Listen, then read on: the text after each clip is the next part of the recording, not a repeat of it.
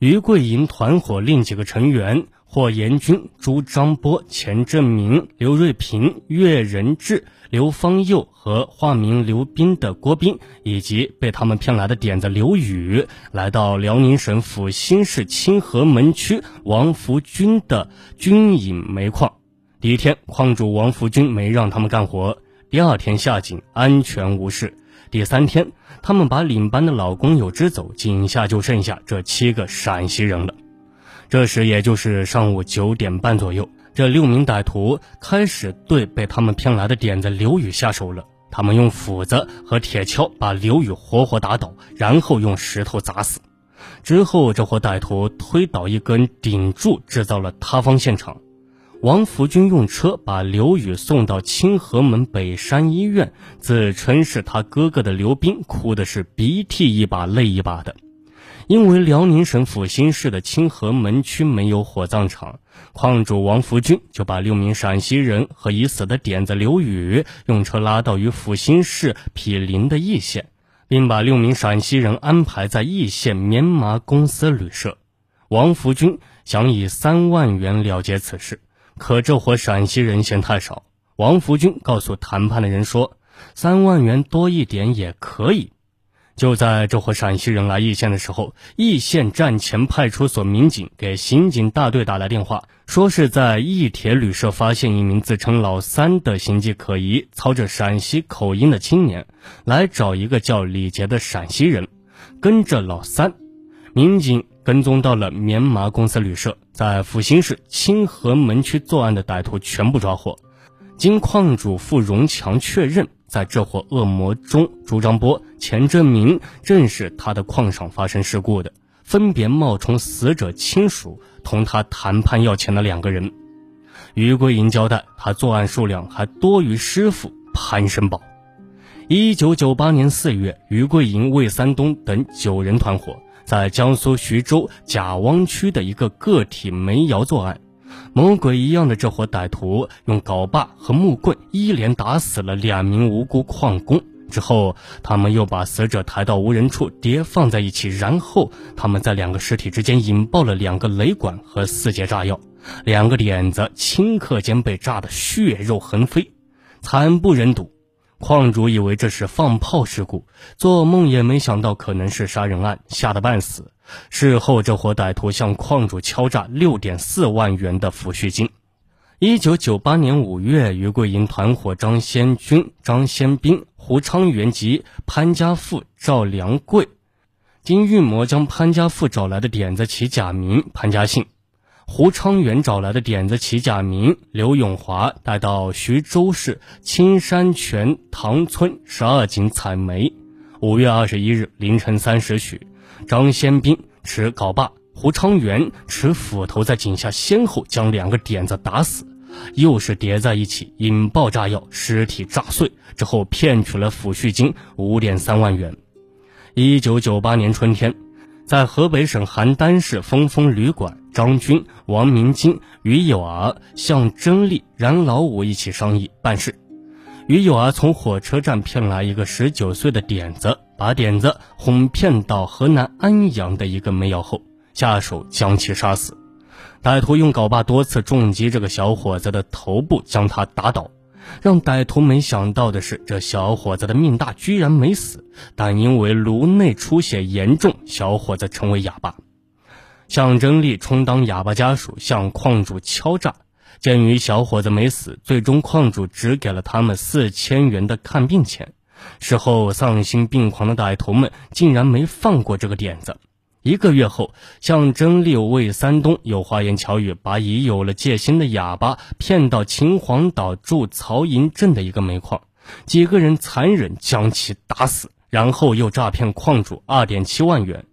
恶魔从一个点子身上捞了两次钱。于桂英等罪犯用上述类似手段，把采煤用的斧子、铁镐、炸药等工具用在他们同样有血有肉的工友身上。一年多时间里，疯狂作案二十七起，杀死三十八人，重伤一人，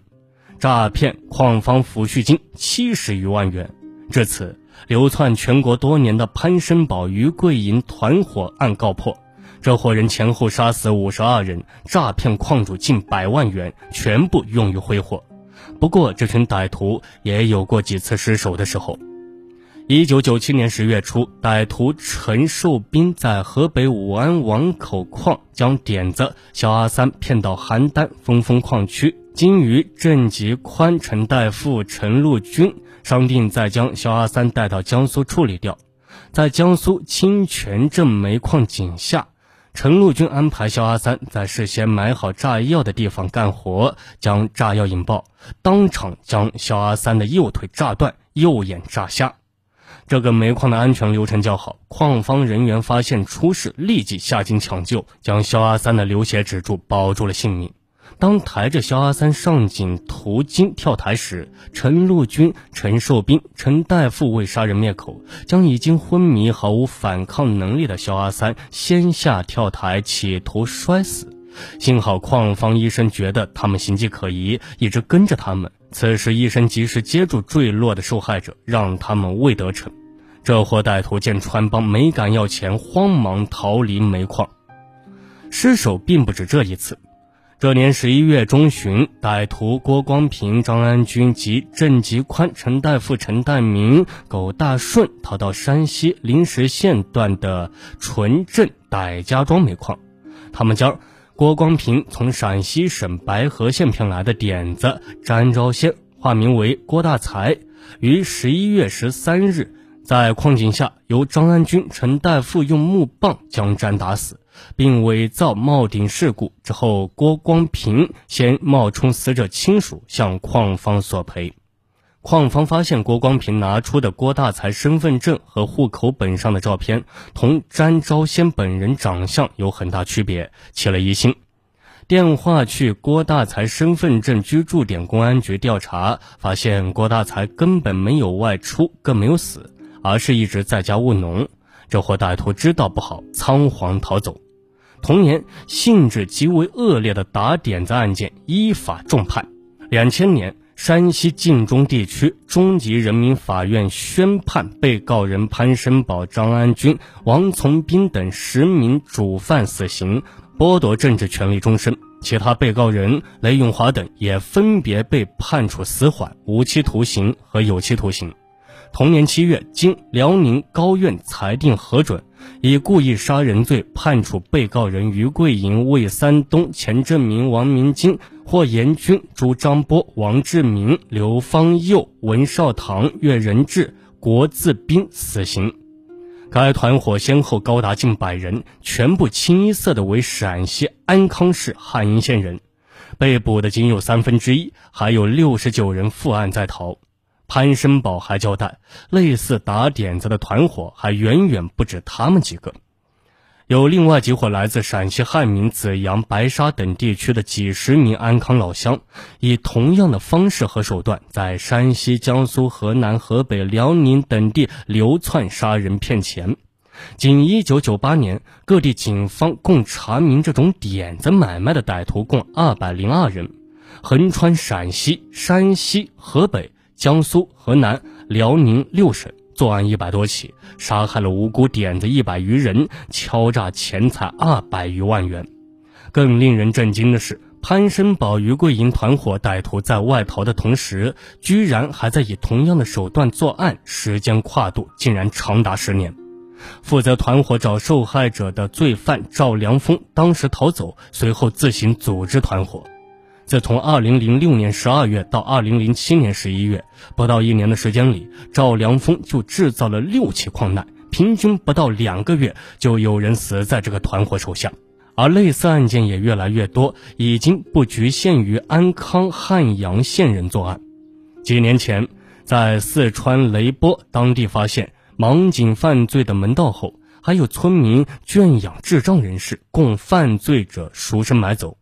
在四川及安某等作案中，他们花费三千五百元买来一名智障男子，在煤矿井下用石头砸死，将案发现场伪造为顶板塌陷假象，随以死者亲戚的身份向煤矿索取赔偿。一时间，四川雷波及歹徒在全国各地作案十多起。据人民法院报二零一一年报道。二零零七年以来，自福建一煤矿首次发现杀人、敲诈这种残忍手段作案后，辽宁、云南、湖北等九省陆续发现近三十起类似案件，死亡人数近三十人。众所周知，这类案件没有报案的是报案的十倍，真实发生多少案件还是未知数。据悉，这几年打点子系列案件中，犯罪嫌疑人伪造矿难拿到的赔偿款在五十余万元至八十余万元间，参与嫌疑人依角色不同而分赃不同，实施杀人可一次性分到二十余万元，参与赔偿谈判的能分到两三万元。穷偏远的杀人者没有获取财富的途径。耸人听闻的矿难赔偿案参与者，几乎呢都是来自贫苦的偏远地区，以陕西、山西、云南、四川等省份的偏远地区居多，而被害人也同样深陷贫困的泥潭。在河北邯郸案中，被色诱的两名被害者都年过三十，却没能成家，离乡下矿，只为女案犯的一句话：“打工挣钱，回家结婚。”至于有些人质疑是穷困导致杀人，办案民警曾经一针见血地说：“贫穷不能成为任何犯罪开脱的理由。”其实歹徒和他们所在的村子并不是当地最穷的。以汉阴县为例，在陕西也属于中游，陕西其他更穷的地方还有很多，犯罪的情况都比较少见，更不用说如此情形恶劣的犯罪行为。贫困的确会成为社会问题的导火索，但贫穷本身并不是什么罪恶，也不应该成为极端犯罪的挡箭牌。哼，简单一句话，你穷就可以杀人吗？好了，本期的命案一千宗就给大家播讲完毕了，感谢您的收听，我们下期节目再见。